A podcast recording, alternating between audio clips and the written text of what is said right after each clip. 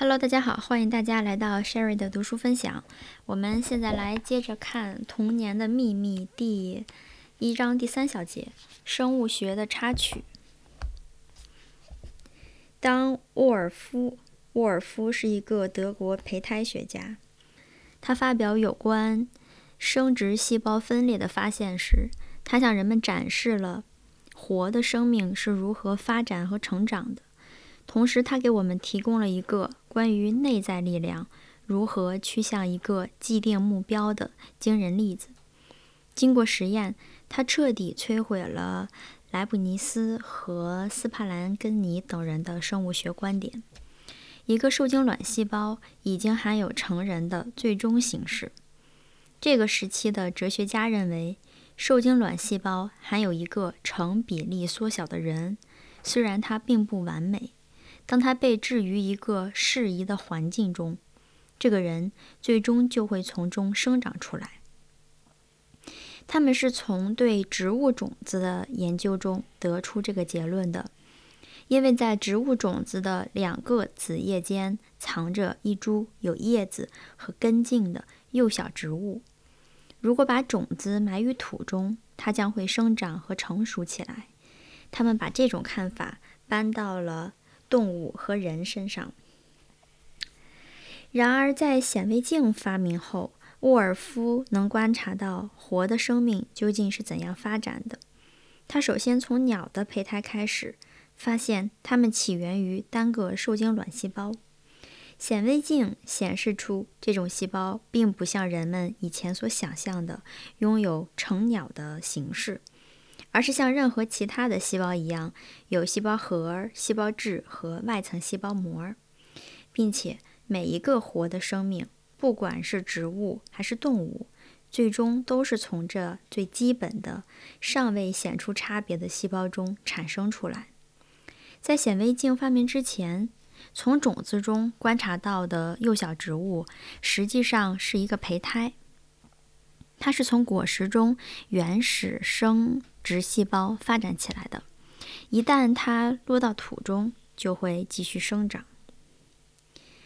虽然这个生殖细胞跟其他细胞不同，它会根据一个预定的进程，经历一个迅速的分裂过程，但是这个原始细胞本身丝毫没有这进程的任何物质证据，尽管在这细胞内有极小的物体。决定它的遗传性征的染色体。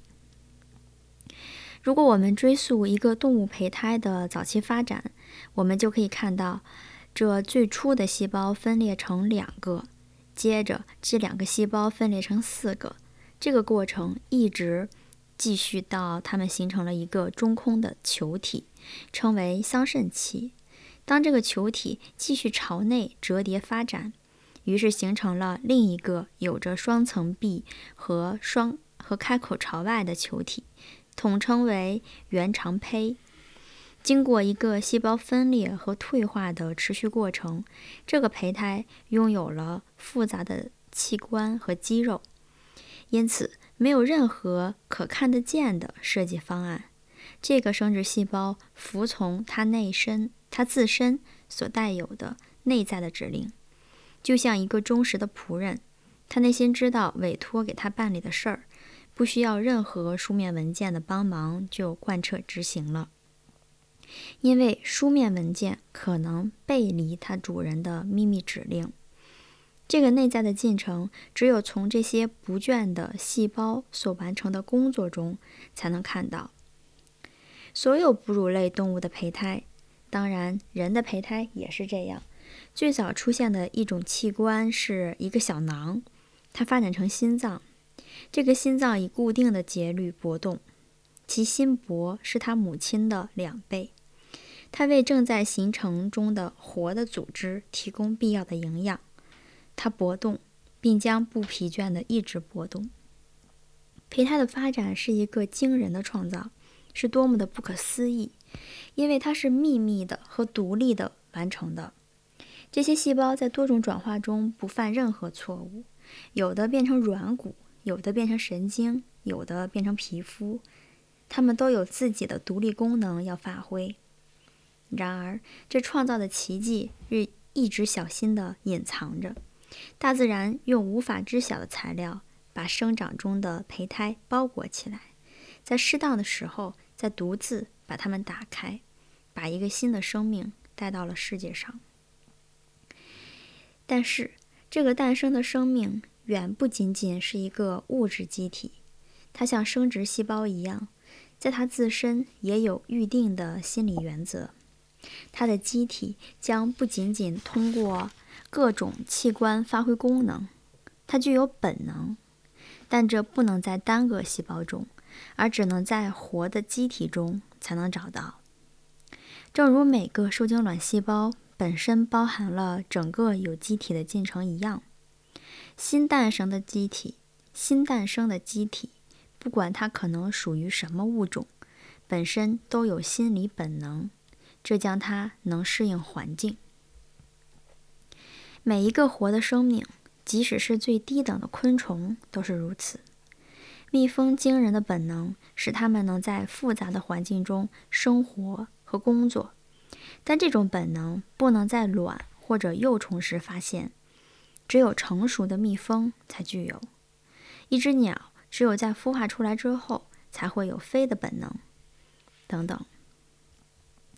当一个新的生命诞生时，它自身包含了神秘的主导本能，这将是它的活动特性和适应环境的源泉。一个动物所置身的外界环境。并不仅仅给它提供生理存在的手段，这种外界环境也为每一种动物所具有的特性提供刺激，由此使它能用自己的方式为世界保持普遍的协调和守恒做出贡献。每一种动物都有最适宜它的环境，每一个物种都有它自己特殊的机体特征。这使它能对世界的总的系统的完善做出贡献。一个动物在宇宙中所处的地位，从它一出生就能看到。我们知道这个动物很安静，因为它是羔羊；另一个动物将会很暴烈，因为它是狮子。这个昆虫将不停地辛勤工作，因为它是蚂蚁；另一个昆虫除了孤独的吟唱之外无所事事，因为它是蝉。跟低等动物一样，新生儿也有其物种所特有的心理潜力。如果认为人的丰富的心理生活远远高出其他的生物，以至于没有人只有人没有心理发展的过程，那么这种观点是荒谬的。跟残忍的动物的本能不同，他们的本能可以在自身的行为方式中立即看出来。而儿童的精神会深深地隐藏着，不立即表现出来。它并不受在非理性的生物中同样可以发现的那种预定的本能的支配。这个事实恰恰表明它有较广泛的活动自由。这种内在的自由就要求精心制作每个个体的特定部分。这是一种个人的、秘密的，同时又是困难的。精心完成的作品，在儿童心灵中有着一种深不可测的秘密。随着心灵的发展，它逐渐展现出来。这种隐藏的秘密，就像生殖细胞在发展中遵循某种模式一样，也只能在发展的过程中才能被发现。这就是为什么只有儿童才能揭示对人来讲是自然的进程。但由于它的娇嫩，就像所有出生的生命一样，儿童的精神生活需要得到保护，并被一种环境所包围。这可以比作大自然用某种材料来包裹胚胎体。好，我们的第一点三就读完了，感谢收听，下一次再见。